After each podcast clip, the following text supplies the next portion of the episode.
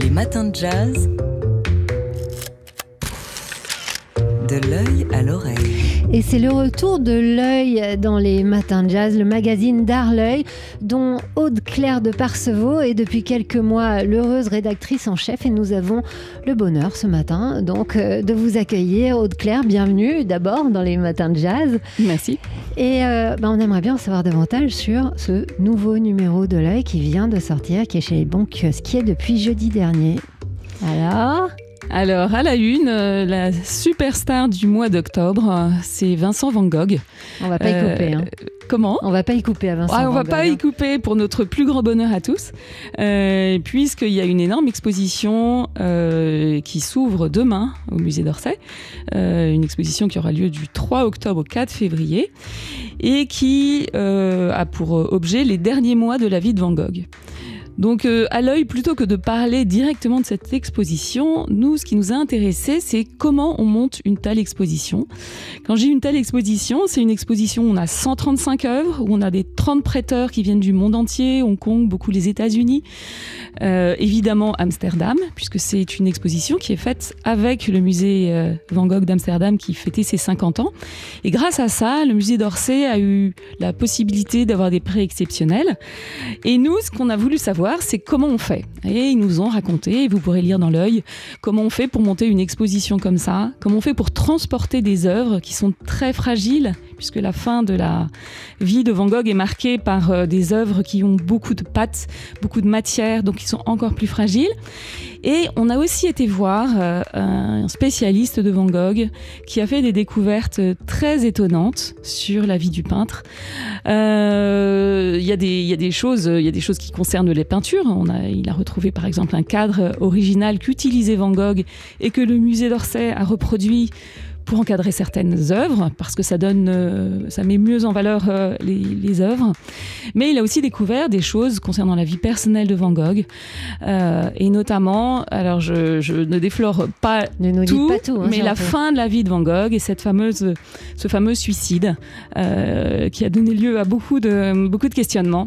Euh, donc à lire dans l'œil. Donc dans les, coulisses de l'exposition, c'est le dossier donc, et la une du nouveau numéro de l'œil. Quant à cette exposition qui ouvre demain, ben, ne vous éloignez pas trop, Aude Claire, parce que vous allez nous en parler dans une demi-heure à peu près, vous qui l'avez vu avant tout le monde. Et si on ouvrait l'œil pour parler d'art? Et on retrouve euh, Aude-Claire de Parcevaux, rédactrice en chef de L'œil, avec euh, bah, ce sujet qui fait la une du nouveau magazine euh, de L'œil, le nouveau numéro de L'œil, c'est-à-dire l'exposition Van Gogh qui débute demain au musée d'Orsay, une expo que vous avez vue avant tout le monde, Aude-Claire. Oui, alors euh, cette exposition, vous allez tout de suite être accueillis par la une de l'œil, c'est-à-dire par cet autoportrait de Van Gogh, qui est l'avant-dernier qu'il euh, a produit, et qu'il a produit juste quelques mois avant d'aller euh, à Auvers-sur-Oise. Il, arrive à Auvers-sur-Oise euh, en mai euh, 1890 et il va mettre fin à ses jours euh, le, 29, euh, le 27 juillet et il meurt le 29 juillet 1890.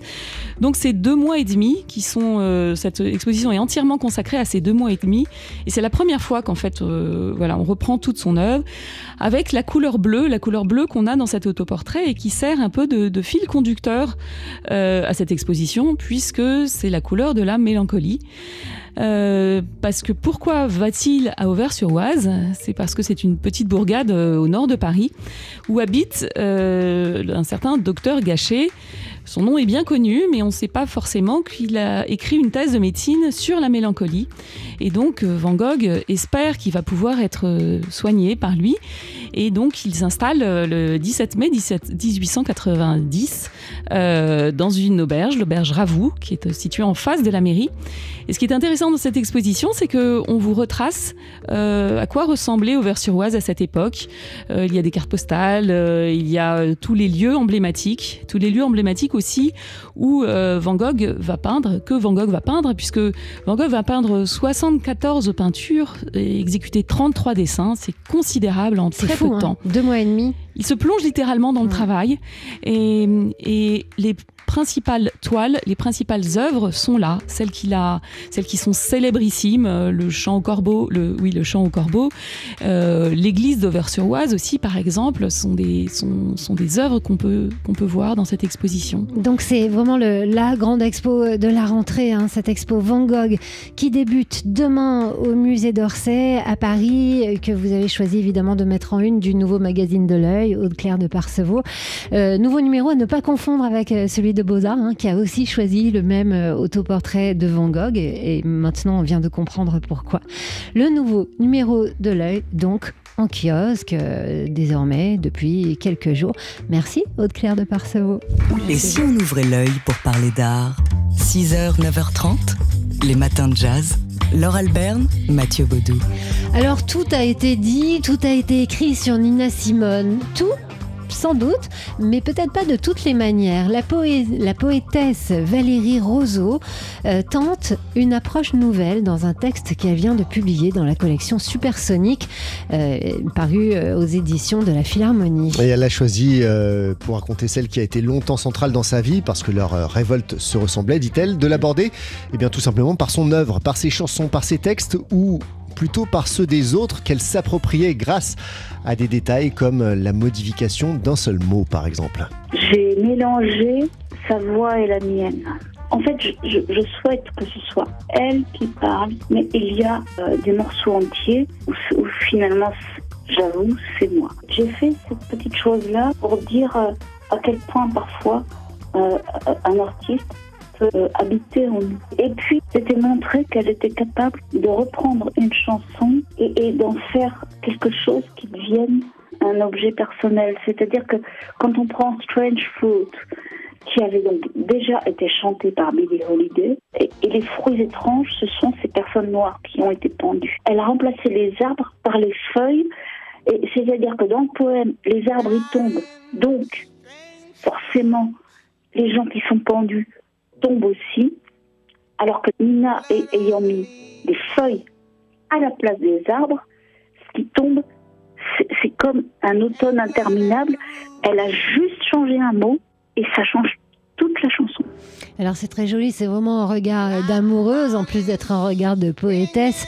Euh, Valérie Rousseau, est, allée euh, se, euh, plonger vraiment dans les prestations scéniques de Nina Simone c'est une amoureuse qui écrit un texte. Il est court, hein, c'est 32 pages, avec des illustrations euh, de Florent Chopin, qui est un artiste dont le patronyme n'aurait sans doute pas déplu à celle qui se rêvait pianiste et classique. Un ouvrage sur Nina Simone, donc, qui est sorti dans la collection Supersonique des éditions de la Philharmonie.